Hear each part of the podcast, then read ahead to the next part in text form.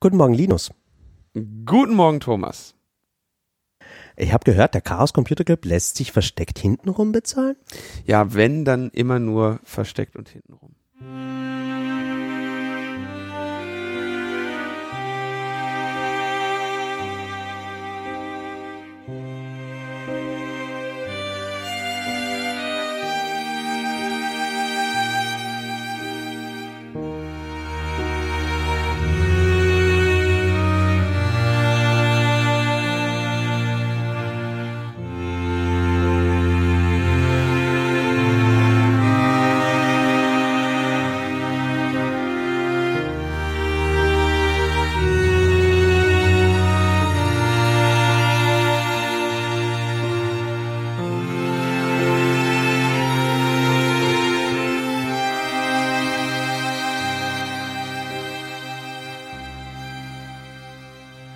Logbuch Netzpolitik vom 26. März 2019. Ihr habt es am Moll-Intro gehört und ihr habt es wahrscheinlich auch in den Nachrichten verfolgt. Heute ist ein trauriger Tag für Logbuch Netzpolitik und ein trauriger Tag für das Internet.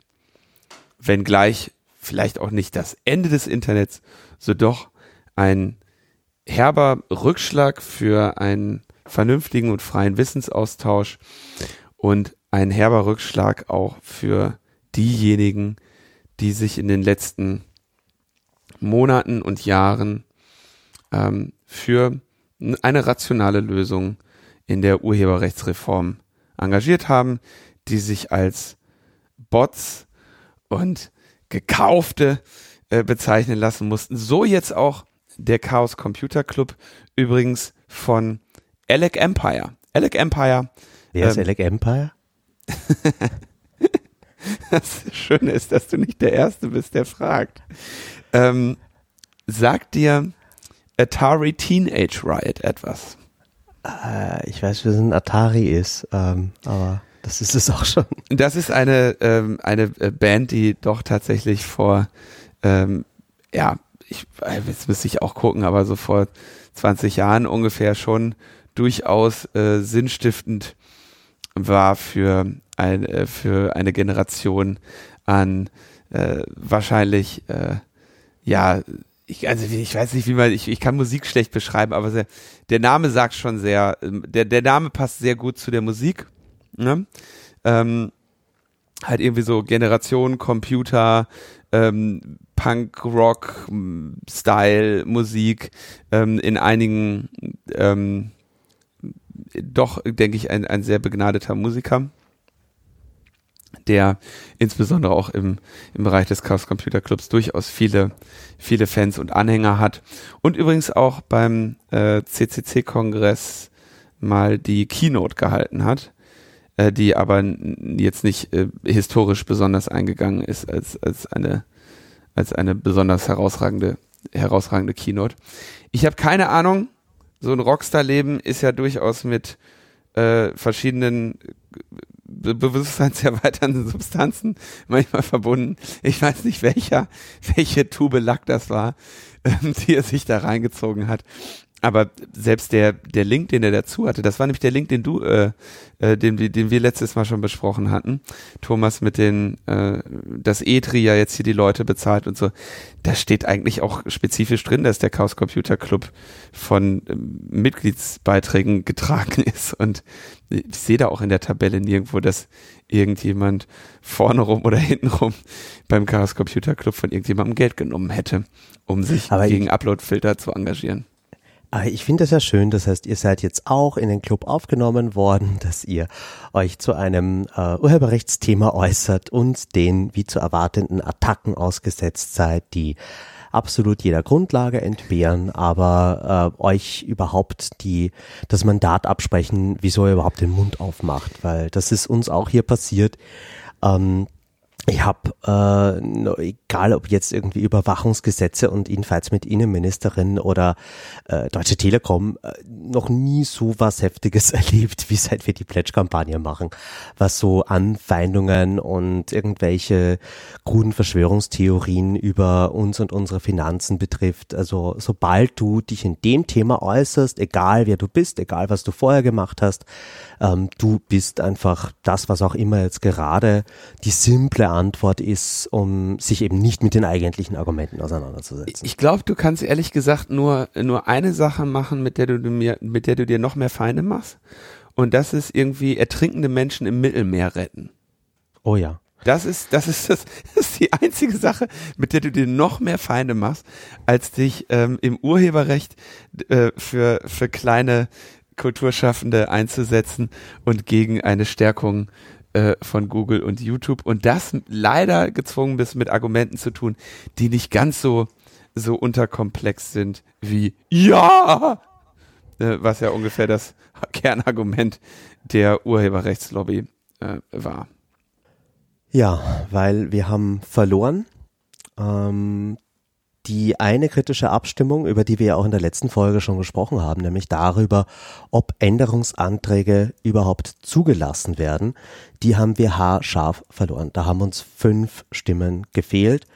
Und äh, dann am Ende die gesamte Richtlinie inklusive Artikel 11 und 13, äh, ich glaube es waren so um die äh, 47 Stimmen, ähm, die äh, gegen uns waren für die Annahme der Richtlinie. Und das ist natürlich ein herber Verlust. Ähm, das, das bringt auch irgendwie viele Fragen mit, was man noch hätte tun können. Ich glaube, wir haben fast alles getan, aber halt nicht in allen Ländern. Und ähm, ja, das, das äh, lässt uns jetzt auch irgendwie mal Fragen zurück. Es ist auf jeden Fall die Zeit für Manöverkritik, für ein Postmortem, einerseits der Pledge-Kampagne, aber auch so der gesamten netzpolitischen ähm, Community. Ja. Und in einer Ultraschall-Expedition an die Grenzen des Audio-Routings haben wir jetzt nicht nur Wien in der Leitung, sondern auch Straßburg. Herzlich willkommen, Julia.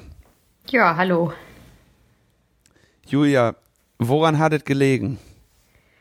Oh je, also ich meine, äh, wir wussten ja vorher nicht so richtig, ob wir super optimistisch sein sollen oder ob wir schon längst verloren haben. Am Ende war es genauso, wie ich prognostiziert habe. Es war extremst knapp. Also wir haben die Abstimmung, ob äh, Änderungsanträge zugelassen werden und damit irgendwie die Streichung von den Upload-Filtern überhaupt abgestimmt wird. Da haben wir äh, mit fünf Stimmen Unterschied verloren. Und äh, letzten Endes, also wenn man weiß, wie jeder abgestimmt hat, kann man sich immer noch Gedanken machen, ob man nicht den einen oder anderen noch hätte ähm, äh, überzeugen können. Aber ich glaube, es war schon ja eine Leistung überhaupt, wenn die drei großen Fraktionen, irgendwie EVP, Sozialdemokraten und Liberale, allesamt eine äh, positive Wahlempfehlung auf ihrem Zettel stehen haben, überhaupt irgendwie fast eine Mehrheit dagegen zu organisieren. Aber es hat halt leider nicht ganz gereicht und äh, ich glaube, es hat auch viel so in der Parlamentsmaschinerie äh, dagegen gearbeitet, dass wir das Ganze nochmal irgendwie aufmachen können. Das, die erste Abstimmung war ja, ob man überhaupt getrennt über die, ähm, Para über, über die ähm, Artikel abstimmt und die wurde um fünf Stimmen verloren. Habe ich das richtig gesehen?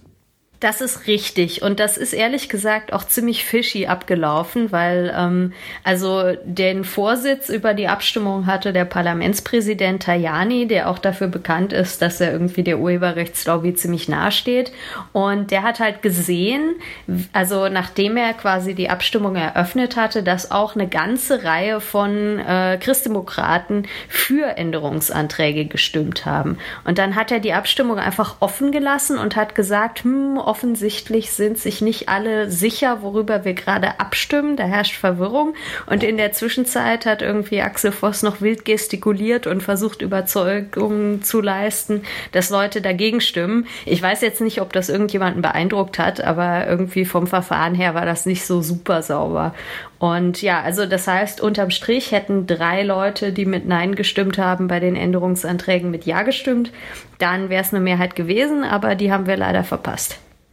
Und dann war es ja auch noch so, dass drei schwedische Abgeordnete ähm, im Nachhinein jetzt auch schon gesagt haben, dass sie sich vertan haben. Also dass sie eigentlich anders abstimmen wollten, aber ähm, das in dem Moment falsch gemacht haben oder den falschen Knopf ja. gedrückt haben.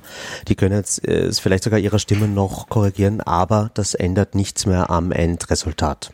Ja, also ich glaube, es waren nur zwei, die Schwedendemokraten, aber da muss man ganz ehrlich sagen, also das ist ja auch so eine komische rechte Partei, äh, wenn die halt nicht kompetent genug sind, sich vorher zu überlegen, wie sie abstimmen wollen. Das hilft einem dann hinterher auch nichts, wenn sie sagen, es tut ihnen furchtbar leid, dass sie auf den falschen Knopf gedrückt haben. Du hast dann noch eine Rede gehalten, die gerade auch in den äh, sozialen Medien etwas viral geht, weil du mehrfach mit Zwischenrufen unterbrochen wurdest. Ist das ähm, auch im EU-Parlament so üblich? Ja, nicht wirklich. Also man sieht ja, dass äh, einige Leute in der Debatte irgendwie sich kritisch zu der Reform geäußert haben, aber nur bei mir sind äh, die CDU-Abgeordneten so ausgerastet. Ich glaube, das hatte schon auch damit zu tun, was ich gesagt habe, weil äh, ich habe mich halt in der Rede ausnahmsweise mal nicht auf die Details der Reform konzentriert, wie ich das sonst immer mache, sondern auf das Prozedere und äh, da auch mal ein bisschen den Finger in die Wunde gelegt, also wie eigentlich Desinformation betrieben wurde in diesem ganzen äh, Verhandlungsmarathon über die letzten Jahre und äh, mit was für einer Verachtung teilweise auch den Demonstrierenden begegnet wird. Und naja, das fanden einige nicht so gut. Und ähm, ich habe nicht so ganz verstanden, was das Anliegen von Herrn Kaspari war. Da habe ich gesagt, also der hätte gesagt, äh, Demonstranten wurden gekauft. Und dann hat er sich beschwert und mir ein Zitat vorgelesen, in dem er sagt, Demonstranten wurden gekauft. Also war etwas äh, merkwürdig. Ich habe dann noch bin ich eigentlich nur durch Spiegel Online darauf aufmerksam geworden, weil das die dieses Bild hatten ähm, von der Abstimmung. Da gibt's einen Abgeordneten mit Namen Frank Bogovic, der sogar so ein Poster, so ein Poster mitgenommen hatte, so ein knallgelbes, wo äh, rot Yes drauf stand und das ähm, stammt irgendwie aus etwas mir noch nicht ganz so nachvollziehbarer Quelle, aber das ist irgendwie ein Lobbyverband der äh, Verwertungsrechteverwerter, die ihm da offenbar ein Plakat noch beim Treffen gegeben haben und der hat das mit in Parlament geschleppt. Ich weiß, dass das im Bundestag ähm, so glaube ich nicht unbedingt möglich wäre. Zumindest hätte ich mit, wäre ich mit dem Plakat nicht auf die, ähm, auf die Zuschauertribüne gekommen. Ist das üblich, dass man da bei euch mal irgendwie noch ein Schildchen mit reinnimmt, um zu zeigen, wie man drauf ist oder so?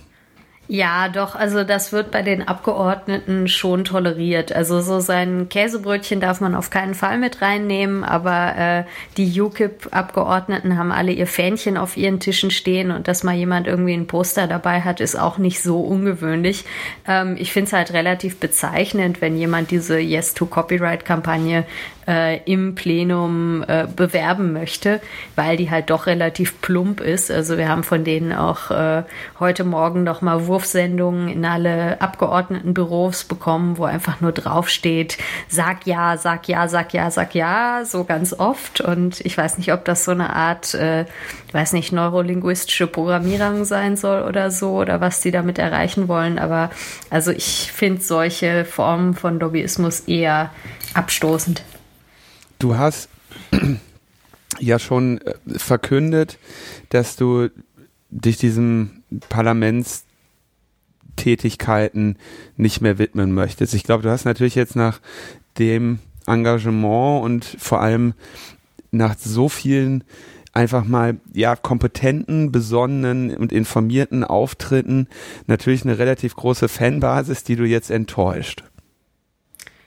Ja, das tut mir furchtbar leid. Also äh, ich habe, äh, glaube ich, schon so zur Mitte des Mandats nach zwei Jahren oder so äh, beschlossen, dass ich nicht nochmal antrete. Also ich glaube, man kann im Parlament extrem viel erreichen, aber es ist auch enorm frustrierend, weil ähm, eigentlich der gesamte parlamentarische Betrieb irgendwie darauf ausgerichtet ist, dass da Leute furchtbar hart daran arbeiten, äh, sich gegenseitig eins auszuwischen und ähm, letzten Endes äh, es selten auf Sachargumente ankommt. Also das sieht man ja auch ein bisschen in dieser Diskussion, die wir jetzt haben. Hat die Bundesregierung womöglich den Uploadfilter nur zugestimmt wegen der Nord Stream Pipeline?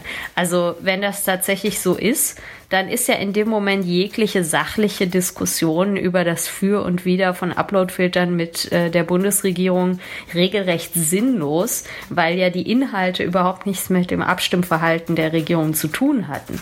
Und solche Dinge ähm, ja, sind, glaube ich, schwer zu ertragen, wenn es einem um die Sache geht. Also ich interessiere mich halt wirklich fürs Urheberrecht und das tut im Parlament ansonsten kaum jemand und das macht äh, diese Diskussion sehr zermürbend. Kannst du die Zusammenhänge mit der Pipeline da nochmal ganz kurz ähm, erklären? Wir haben das ja. in, der, in der Sendung, glaube ich, nur kurz angesprochen, dass äh, wie genau sind da die vermuteten Zusammenhänge und wie, wie viele Bestätigungen oder wie viele Anhaltspunkte gibt es da tatsächlich für? Mm, also ähm, die Situation war die, es gab äh, Beginn des Jahres bei zwei EU-Gesetzgebungsverfahren gewissermaßen Stillstand im Rat, also dass man sich eben nicht auf eine gemeinsame Position einigen konnte. Das eine war eben die Urheberrechtsreform, da kam das relativ überraschend äh, im Januar, dass sich der Rat nicht auf eine Position einigen konnte, ähm, eben auch weil Deutschland diese Start-up-Ausnahme oder Kleinunternehmen-Ausnahme haben wollte von den Upload-Filtern und gesagt hat, also Unternehmen mit äh, weniger als 20 Millionen Jahresumsatz sollen keine Upload-Filter einsetzen müssen. Und genauso bei dem anderen ähm, Dossier, mit dem ich mich jetzt weniger gut auskenne, das war die Energierichtlinie. Und dort gab es auch so einen Stillstand, also dass es eben eine Sperrminorität gab und äh, es unklar war, wie sich das Parlament, äh, wie sich der Rat zu einer Position durchringen kann. Und ähm, wir haben dann vom französischen Kulturminister irgendwann erfahren, also der hat auf einer öffentlichen Veranstaltung gesagt, es habe ein Telefonat zwischen Macron und Merkel stattgefunden. Und nach diesem Telefonat waren plötzlich beide Blockaden überwunden. Also es gab einen deutsch-französischen gemeinsamen Vorschlag zum Urheberrecht und es gab einen gemeinsamen deutsch-französischen Vorschlag zur Energierichtlinie. Und ähm, man munkelt seitdem in Brüssel, dass das womöglich was miteinander zu tun hab, hat. Äh, Beweise habe ich dafür allerdings auch nicht. Also da hat wahrscheinlich die FAZ jetzt äh, gestern in dem Artikel mehr rausgefunden. Es gibt ja, also solche Abwägungen, das klingt jetzt natürlich für Leute, die sich ähm, jetzt spezifisch mit dieser Urheberrechtsreform auseinandergesetzt haben, nach einem nach einer sehr ungewöhnlichen, wenn nicht gar skandalösen Sache. Gleichzeitig ist das natürlich in der, also zumindest in der Politik des Deutschen Bundestages, eigentlich etwas relativ häufiges. Nicht unbedingt zwischen, also nicht zwischen Ländern, ähm, aber relativ häufig gegen äh, zwischen so etwas wie ähm, Koalitionspartnern, ne? Dass also irgendwie, okay, wir, wir die die Linke braucht, um ihre Wählerinnen zu ähm, zu begeistern, unbedingt folgendes Wahlversprechen, das eingelöst werden muss. Die CDU muss, um ihre Freunde in der Wirtschaft äh, zu ähm, befriedigen, folgendes äh, er Ergebnis bringen und dann wird halt irgendwie verhandelt. Nicht, dass CDU mm. und Linke jemals mm. ernsthaft miteinander verhandelt hätten. Deswegen habe ich jetzt hier mal ein fiktives Beispiel genommen. Wie ist das denn im, im EU-Parlament? Seid ihr von sowas in der Regel frei gewesen? Oder ist das da auch eher an der Tagesordnung, dass solche ja, sachfremden Abwägungen stattfinden? Ja, also ich denke, dass das schon vorkommt und ich will das jetzt auch nicht äh, überdramatisieren. Also ich glaube, der Unterschied ist einfach, wenn jetzt zum Beispiel äh, in der Bundesregierung sowas gemacht wird, also dass die Regierung irgendwie ein Gesetzesvorhaben voranbringt, das der SPD wichtig ist und ein anderes, das der CDU wichtig ist, dass es immer noch eine gemeinsame Öffentlichkeit gibt. Und das ist ein bisschen das, was jetzt fehlt bei der europäischen Diskussion. Denn ähm, die Folge von der Einigung zum Urheberrecht war eben, dass in Deutschland 200.000 Leute auf der Straße waren und in äh, Frankreich niemand. Und ähm, auch die mediale Berichterstattung über äh, die Einigung in Deutschland und Frankreich war wirklich wie Tag und Nacht. Und ich glaube, das ist ein bisschen das Problem. Also, dass ähm, letzten Endes äh, es dann nicht die Möglichkeit gibt, äh, ja quasi gemeinsam diese Debatte zu führen, ob ein solcher Kuhhandel denn akzeptabel ist oder nicht. Also wir können natürlich versuchen, auch äh, Proteste in Frankreich zu lancieren. Das sollte aber relativ schwierig werden. Ähm, hier in Deutschland können wir dann eben nur auf die Bundesregierung einwirken und versuchen, sie davon zu überzeugen, dass das kein sinnvoller Deal ist und äh, irgendwie Druck auf die Regierung ausüben, dass sie im Rat vielleicht doch noch gegen die Einigung zum Urheberrecht stimmt. Denn ähm, die endgültige Entscheidung ist ja noch nicht getroffen. Aber ich glaube, insofern ist halt so ein Kuhhandel auf europäischer Ebene doch noch mal ein Stück problematischer, weil es halt nicht die gemeinsame Öffentlichkeit gibt, um das Ganze dann zu diskutieren. Würdest du diese Begrenzung der äh, Proteste, die ja, oder was heißt Begrenzung, aber diese ähm, doch sehr starke Häufung der Proteste in Deutschland, ähm, wie erklärst du dir die? Ähm, also ich glaube zunächst, dass es irgendwie so ein, äh, einen Startschuss oder einen Funken braucht, damit so äh, eine Protestwelle losgetreten werden kann. Und ich glaube, dass die Community in Deutschland einige Dinge sehr richtig gemacht hat. Also äh, ein bisschen Auslöser des Ganzen war, dass die Petenten, also die diese Online-Petition bei change.org äh, gestartet haben, halt äh, zufällig aus Deutschland kommen und relativ präsent waren im Europaparlament von Anfang an. Also die waren zum Beispiel mit einem Livestream auf YouTube zum Zeitpunkt der Trilogverhandlungen und haben quasi vor der Tür gewartet ähm, und haben über den Kanal von Herrn Newstime die Leute interviewt, wie sie rausgekommen sind, wie das eigentlich also bei einem äh, äh, groß medial aufbereiteten Verhandlungsereignis, also Brexit oder so, machen das halt die klassischen Medien. Und das haben die halt für die Urheberrechtsreform gemacht. Also da haben die dann äh, Herrn Voss direkt nach der Verhandlung als einer der ersten vor die Kamera gekriegt, ein paar Fragen gestellt und ähm, das hat einige Leute schon auf die Palme gebracht, weil man da halt doch gemerkt hat, dass von den Sachargumenten nicht so furchtbar viel angekommen ist. Und ich glaube auch, dass äh, einfach dieser unglaubliche Schlingerkurs der Bundesregierung auch dazu beigetragen hat. Und das sind natürlich alles beides Dinge, die lassen sich jetzt nicht so einfach in anderen Ländern replizieren. Also man könnte zwar gucken, also was für, äh, ich weiß nicht, ähm, Communities gibt es dort und kann man zu denen irgendwie anknüpfen, aber letzten Endes muss halt das Interesse und das Engagement aus der Community selber kommen. Also auch äh, die Leute, die diese Petition gestartet haben, das war halt ein ganz normaler Kleinunternehmer, der ein kleines Imageboard hat oder so und ähm, Leute, die sich irgendwie über Discord und dergleichen zusammengefunden haben. Also das ist relativ organisch gewachsen und das kann man halt so nicht planen.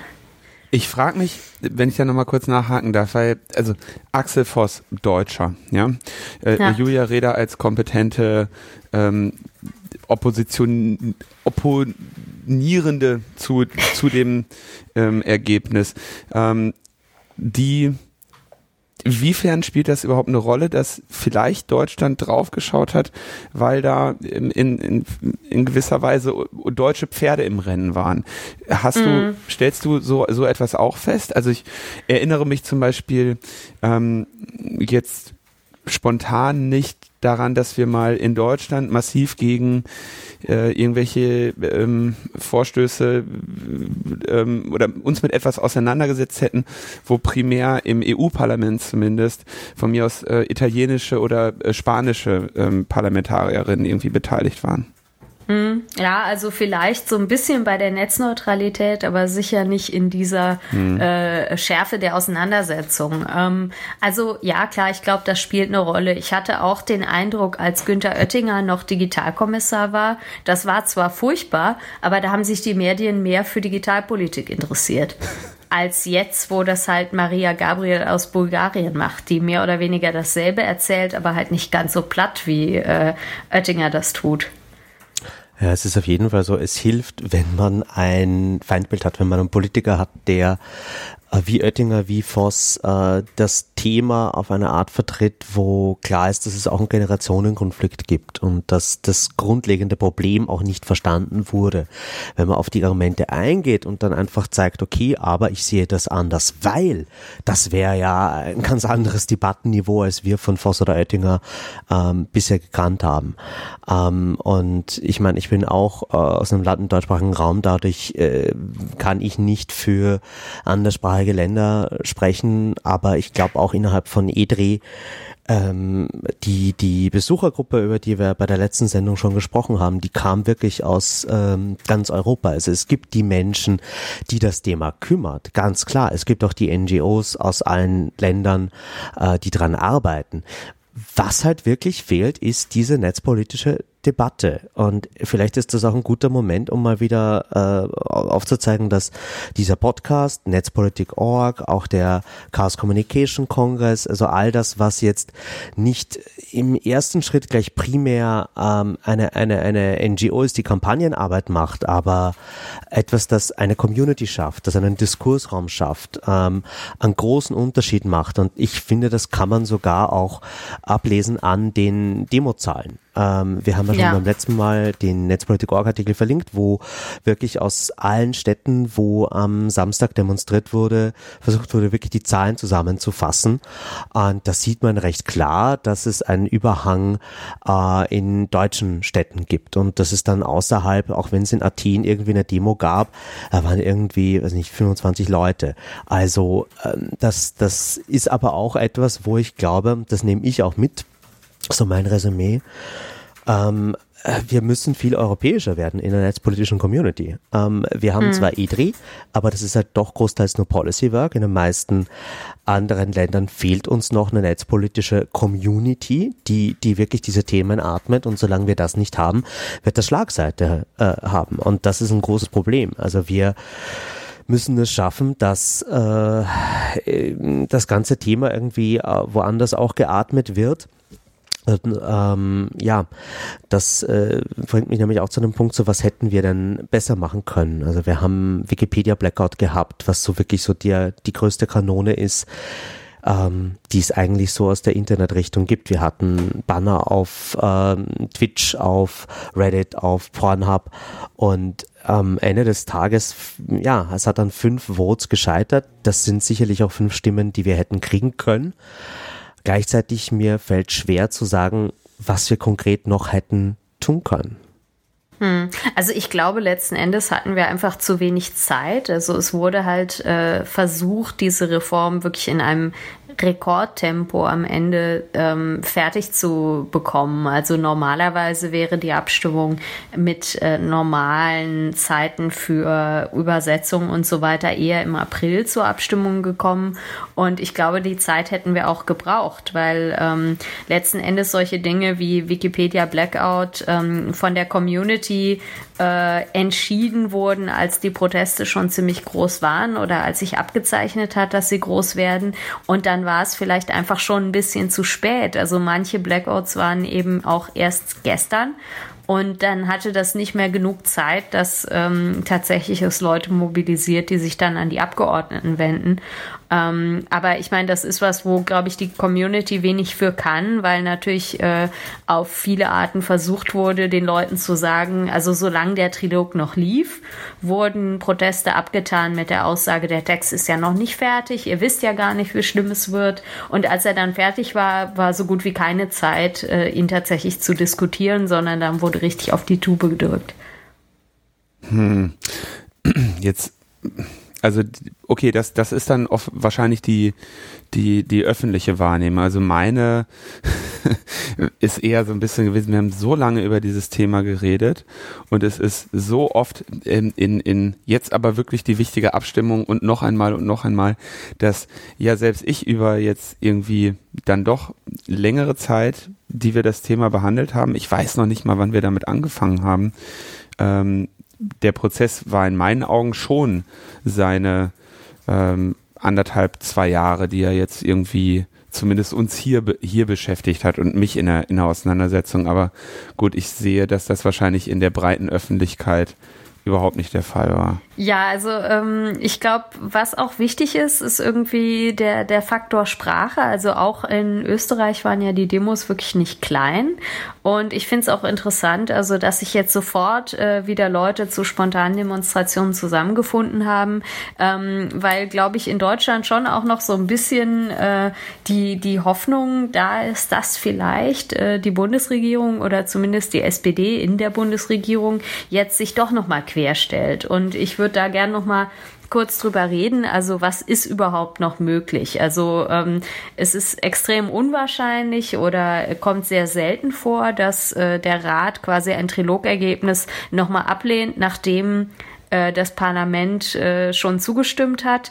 Ähm, es gibt einen Präzedenzfall, also wo quasi ein, äh, ähm, eine Einigung bereits hergestellt war zwischen Parlament und Rat und dann es in der Endabstimmung im Rat nochmal aufgemacht wurde und letzten Endes auch abgelehnt wurde. Das waren die Softwarepatente. Ähm, das ist also möglich. Allerdings ist natürlich die Frage, also wird äh, die Bundesregierung, wird Kanzlerin Merkel das irgendwie ähm, beeindrucken, wenn da jetzt äh, so viele Leute auf der Straße sind? Ich sage natürlich, also es sollte sie beeindrucken, weil die sich letzten Endes ist mit einer gesamten äh, Generation verscherzen. Ähm, und natürlich, jetzt haben wir diese interessante Situation, dass die zuständige Ministerin offen zur Ablehnung von den Upload-Filtern aufgerufen hat, auch an diesem Wochenende wieder. Also ich äh, will die Leute nur ermutigen, da jetzt weiter irgendwie der Stachel ähm, im Nacken der, der Bundesregierung zu sein, weil ähm, also wenn sie dem zustimmen wollen im Rat, dann sollten wir das zumindest so schmerzhaft und schwer für sie machen wie irgend möglich, weil ich glaube, die öffentliche Meinung in Deutschland ist ganz klar dagegen. Ich bin heute am äh, Willy Brandt Haus vorbeigegangen nur mal gucken. Äh, da war ein, da hängt das äh, Plakat oder die Werbung von Katharina Barley äh, zur Europawahl. Sie ist ja Spitzenkandidatin der SPD, ist ähm, ein Europa für alle oder ein Europa äh, für alle. Mhm. Da würde das ja zumindest noch reinpassen. Also der Slogan ist ja relativ breit. Da ja. könnte man ja auch äh, sie noch mal ähm, mit motivieren, dass äh, zu den allen ja wahrscheinlich auch wir und sie dazugehören. Absolut. Also da muss jetzt äh, Katharina Barley nochmal Farbe bekennen. Das Problem ist, äh, wenn so eine Trilogeinigung schon da ist, dann kommt das nicht unbedingt in den Ministerrat, der dafür fachlich zuständig ist, sondern einfach in den nächsten Rat, der zufällig tagt. Also bei äh, die Softwarepatente wurden im Fischereiausschuss gestoppt äh, oder Fischereirat äh, äh, sozusagen. Ähm, das heißt also, äh, wir wissen nicht genau, welcher Minister dann tatsächlich irgendwie am Knopf sitzen wird. Und insofern ist es dann auch wichtig, sich jetzt nicht nur auf Katharina Barley einzuschießen. Also natürlich entscheidet äh, die Bundesregierung am Ende gemeinsam und es ist extrem wichtig, dass die SPD dann ganz klar auf dem Koalitionsvertrag besteht, der ja dagegen ist. Aber das reicht nicht. Also wir müssen schon auch weiter äh, die Union bearbeiten, ähm, weil es könnte eben sein, dass am Ende Barley gar nicht abstimmt.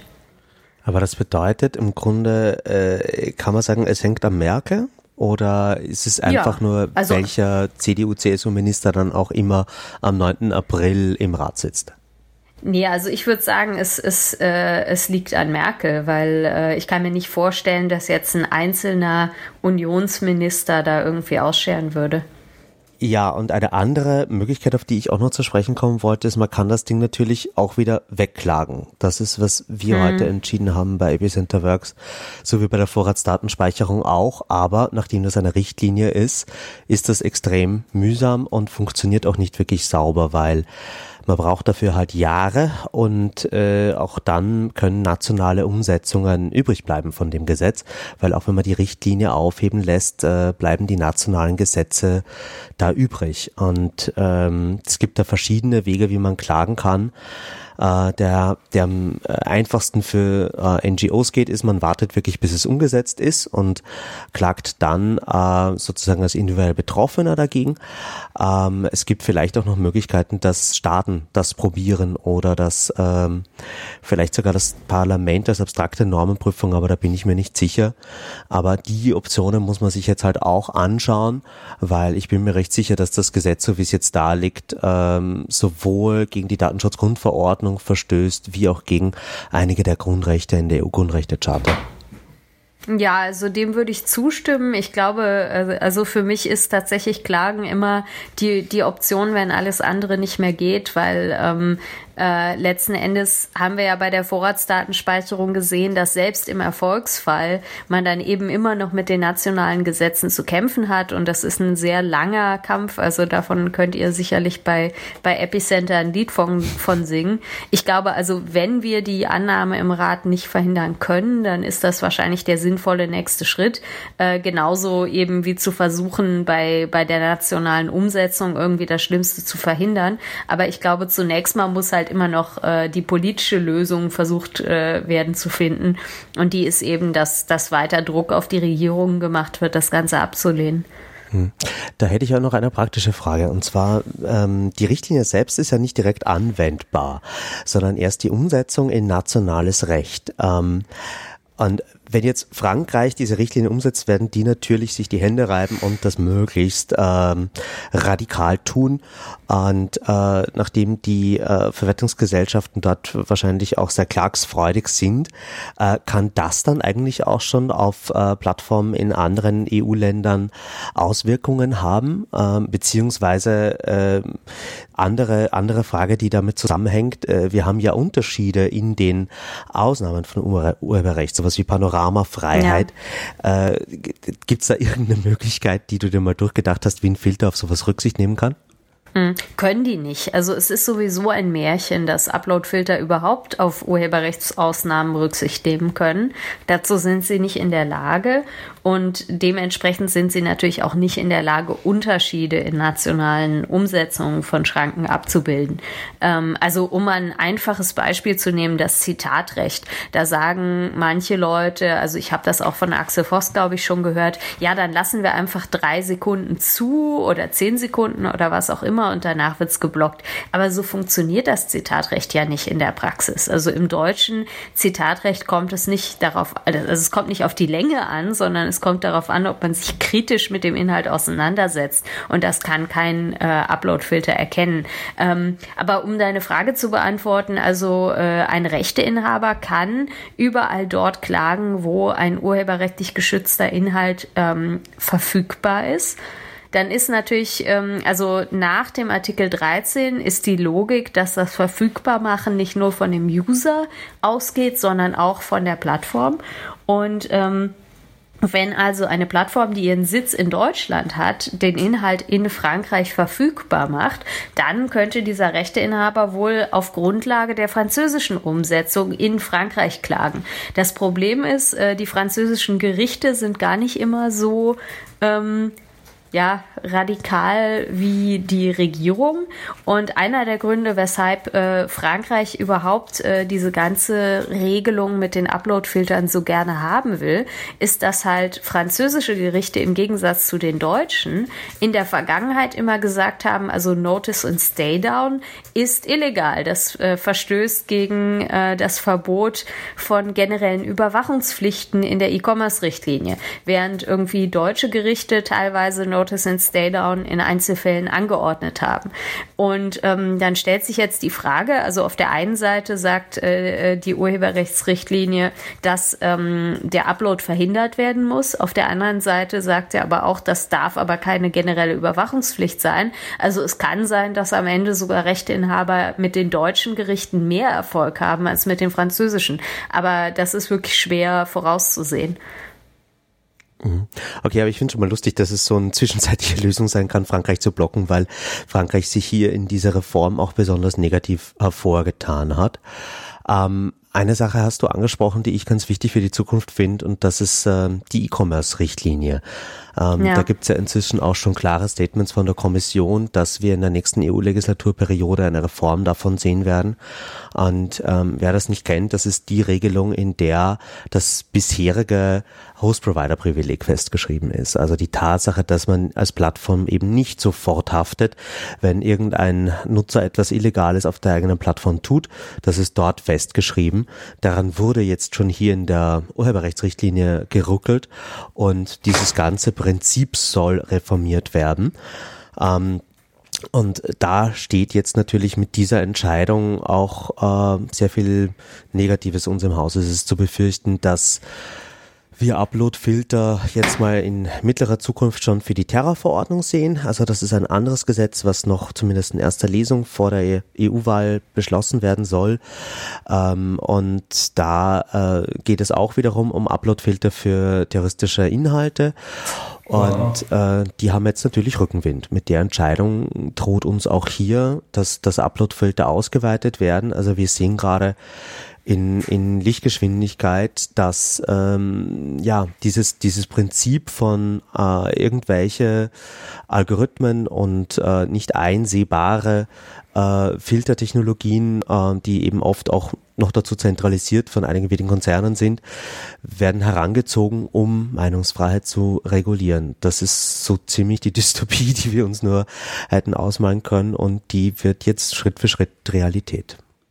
Ja, also das wird der große netzpolitische Konflikt der nächsten Legislatur, diese äh, geplante Reform der E-Commerce-Richtlinie. Es ist ja bekannt, also dass oftmals bei problematischen netzpolitischen Entwicklungen, vor allen Dingen Sachen, die mit Überwachung zu tun haben, immer das Urheberrecht vorgeschickt wird und danach werden die Begehrlichkeiten wach für andere Anwendungen und da ist schon also das Host-Provider-Privileg insgesamt äh, in Frage gestellt durch diese Pläne.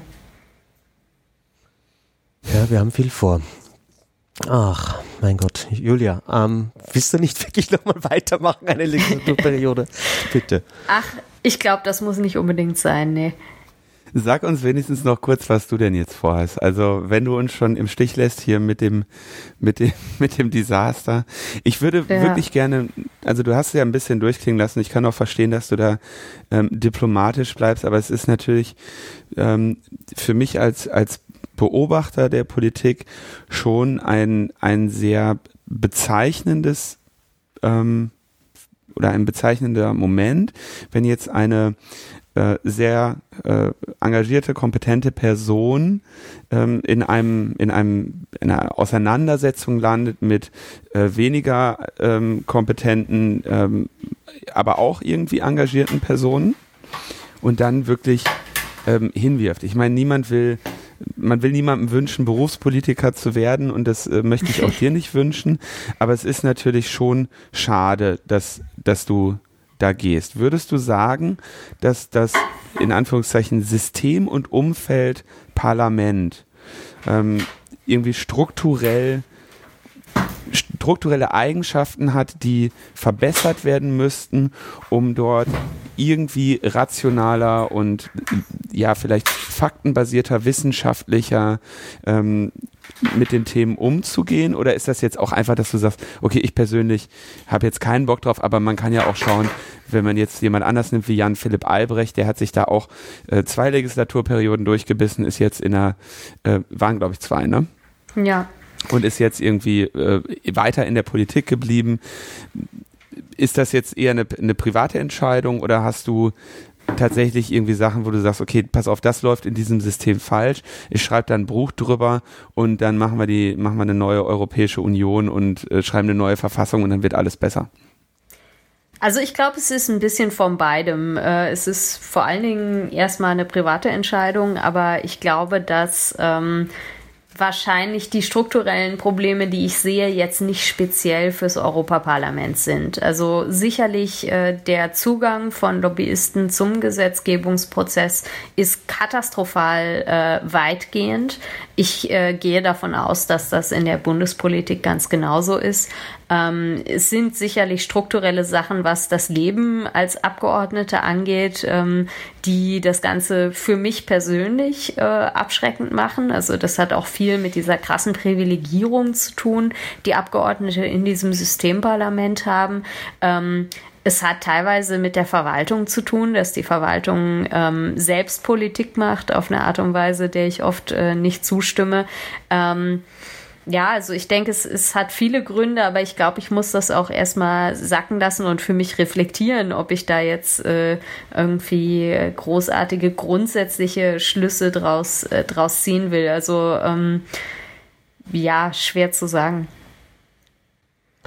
Nein, ich habe noch eine Frage, Julia. Und zwar, ähm, mhm. wir haben jetzt ja doch, ähm, waren es zweieinhalb Jahre Kampagne gehabt. Und äh, wem haben wir da aller zu danken? Also wer ist da involviert gewesen? Ähm, wer, weil das hat sich ja alles immer sehr stark auf dich fokussiert und ich glaube, niemand hat so intensiv und stark an dem Thema gearbeitet wie du. Aber wo sollen die Leute hinschauen, wenn sie Antworten suchen? Wenn du vielleicht ähm, äh, uns nicht mehr so, so stark zur Verfügung stehst, wie das die letzten Jahre der Fall war. Hm. Ja, unglaublich viele Leute. Also ich glaube, was äh, bei dieser Reform sehr gut gelaufen ist, dass sich zum Beispiel die wissenschaftliche Community von Anfang an sehr lautstark zu Wort gemeldet hat und immer klar gesagt hat, also was an diesen Vorschlägen nicht geht. Ähm, sicherlich, äh, EDRI hat extrem äh, viel gemacht, auch wenn Urheberrecht jetzt nicht ihr, ihr alleroberstes Thema ist. Also meistens äh, standen da ja in der Vergangenheit ähm, so genuine Datenschutzthemen im Vordergrund. Trotzdem hat sich EDRI entschieden, dass das ein super wichtiges Thema für sie ist und natürlich auch die diversen Mitgliederorganisationen. Ähm, ich denke irgendwie, dass äh, hier im Parlament im Hintergrund unglaublich viele Leute äh, daran arbeiten, auch jetzt in den letzten Tagen noch Stimmen gesammelt haben, im Hintergrund versuchen, Leute zu überzeugen. Und ganz oft sind das auch irgendwie die jüngeren Mitarbeiterinnen und Mitarbeitern von relativ ähm, alten äh, Semestern im Parlament. Also äh, wir wissen ja irgendwie, die, das Durchschnittsalter bei den Abgeordneten ist Mitte 50, ist aber immer wieder mal vorgekommen, dass auch äh, Assistentinnen, Assistenten von EVP-Abgeordneten zu mir gekommen sind und mir erzählt haben, hey, die Jugendlichen, die da anrufen, die kennen sich voll gut aus und ich benutze diese Plattformen auch und äh, mache mir Sorgen um das freie Internet und so weiter. Und teilweise haben natürlich diese Leute auch äh, Überzeugungsarbeit geleistet, weil halt die Abgeordneten auch auf äh, ihre Teams hören und auf die Leute, denen sie vertrauen. Und also wenn man sich jetzt die deutschen Abgeordneten speziell anguckt, äh, muss ich auch nochmal besonders äh, Timo Wölken hervorheben. Der ist spät ins Parlament nachgerückt, ich glaube 2016 oder so, und äh, hatte die zweifelhafte Ehre, quasi mehr oder weniger durch Zufall ein Urheberrechtsdossier zu übernehmen. Das war nämlich der Versuch, äh, das Geoblocking abzuschaffen. Und da ist er halt als junger Abgeordneter einfach so rangegangen, hat gesagt, ja, äh, Geoblocking fanden wir schon immer alle scheiße und hat dazu einen ziemlich vernünftigen Vorschlag gemacht und ist auf eine Art und Weise von der Filmindustrie äh, angegriffen worden davon. Ähm, also bis hin zu Artikeln in der FAZ, wo stand, die EU will die Filmwirtschaft abschaffen und so weiter. Und ich glaube, das hat ihn auch so ein bisschen für das Thema radikalisiert und ich glaube, unterm Strich ähm, hat da wahrscheinlich die Rechteverwerterindustrie einen großen strategischen Fehler gemacht, weil der ist sicherlich jemand, der an dem Thema dranbleiben will und sich auch äh, von diesen Lobbys nicht mehr einlullen lässt. Äh, das war jetzt irgendwie eine, eine Auswahl. Es gibt sicher super viel andere, die es wert ist zu erwähnen. Alle, die irgendwie auf die Demos gehen äh, oder welche organisieren, die über das Thema schreiben, Videos machen und so weiter, äh, sind alle extrem wichtig. Und selbst also manche äh, äh, unabhängigen Instanzen, die sich einfach mit ihrer Expertise da einbringen, also der Bundesdatenschutzbeauftragte, der UN-Sonderberichterstatter und so weiter, ähm, sind auch alle super wichtig, um da irgendwie äh, zu sehen, dass diese, diese Kritik äh, wirklich fundiert ist.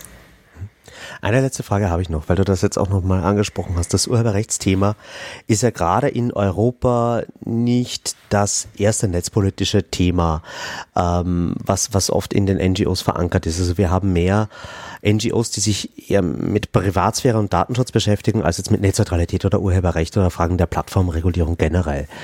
Ähm, und gleichzeitig haben wir eine extrem angriffige Urheberrechtslobby.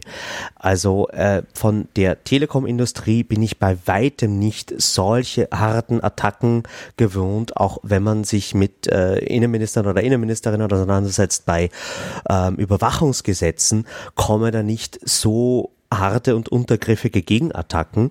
Wieso ist das beim Urheberrecht so verkorkst? Also du hast das ja jetzt äh, brillant fünf Jahre lang ausgehalten und äh, dir wahrscheinlich auch sehr viel anhören müssen über deine Person, deine Arbeit und äh, die Fakten, die du vertrittst. Ähm, wieso ist das Urheberrechtsthema in der Hinsicht so radikal anders als andere netzpolitische Themen? Äh, das hat einen ganz einfachen Grund, weil die Unterhaltungsindustrie Einfluss über die öffentliche Meinung hat und auch bereit ist, diesen Einfluss zu nutzen. Und das weiß die Politik natürlich. Und über Jahre, wenn nicht Jahrzehnte, war es äh, diese Lobby gewöhnt, alles zu bekommen, was sie von der Politik fordert. Und erst äh, mit dem Aufkommen des Internets, mit ACTA wahrscheinlich, ähm, gab es zum ersten Mal in irgendeiner Form eine Gegenbewegung dagegen. Und das sind die nicht gewohnt und äh, in, dementsprechend äh, gehen sie eben auch vor. Also mit einer Selbstverständlichkeit, dass jeder Politiker, der nicht zu 100 Prozent das vertritt, was sie für richtig halten, äh, massiv persönlich angegriffen wird. So, ich will jetzt aber nicht unhöflich sein. Ich habe in sechs Minuten eine Verabredung zum Abendessen. Julia, wir sind dir so dankbar, dass du dir überhaupt diese Zeit genommen hast an diesem doch sehr wichtigen und ereignisreichen Tag. Wir wissen das wirklich sehr zu schätzen. Bitte, bitte, bitte, tu mir nur eingefallen. Sag noch bitte, wer die Leute in deinem Team sind, damit wir die auch noch im, auf dem Schirm halten können für zukünftige Karrieren in, in der Gutmenschenindustrie. Okay, also ich weiß gar nicht, ob die jetzt alle genannt werden möchten. Oh, ich guck nicht. mal. Möchtet ihr, dass ich äh, eure Namen nenne? Äh, ja, okay, also äh, hier in Straßburg mit mir sitzen jetzt irgendwie Christopher Clay, der macht meine Kommunikation, äh, Marlene Straub, die äh, macht in Berlin äh, Kommunikation, Community und Policy. Äh, Esther Barko, die für die Urheberrechtsreform auf der Policy-Seite zuständig war, rausgerannt ist gerade der Sebastian Reible, der macht äh, andere Themen wie Cybersecurity und Open Data. Und in Brüssel unterstützt mich noch äh, Justus, der auch äh, Verwaltung und Community macht, Justus Römet. Äh, ich hoffe, ich habe jetzt niemanden vergessen. Ähm, ist doch ein größeres Team. Julia, vielen herzlichen Dank an dich und dein Team für alle Arbeit, allen Einsatz und ähm, lasst es euch schmecken und danke, dass du dir die Zeit genommen hast und viel Erfolg auf deinen zukünftigen Wegen und danke für viele Jahre Politik, so wie man es gerne haben möchte. Ja, danke euch. Macht's gut. Ciao, ciao. Ciao. Und bevor wir wieder eine etwas ausfasernde Sendung wie beim letzten Mal machen, belassen wir es jetzt hierbei. Ich ähm, kann nur noch mal wirklich meine wirklich meine Freude darüber zum Ausdruck bringen, dass äh, Julia sich heute für uns Zeit genommen hat, ähm, sehr kurzfristig.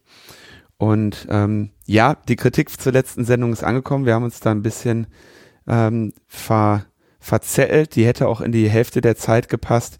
Aber so ist das eben manchmal, wenn man äh, ein bisschen wenig schläft, ein bisschen viel um die Ohren hat und sich dann doch noch wenigstens die Mühe geben möchte, einen Podcast zu kredenzen. Insofern hoffe ich, ihr bleibt uns auch weiterhin für äh, schlechte Nachrichten direkt auf die Ohren gewogen und ich habe keine Ahnung, wie wir diese Sendung betiteln werden. Aber als Outro, weil ja offenbar ihr alle gar nicht mehr Atari Teenage Riot kennt. Und solange wir bei der Metaebene noch keinen Upload-Filter haben, würde ich sagen, gibt es jetzt ein bisschen schöne Musik. Ciao, ciao. Ciao, ciao.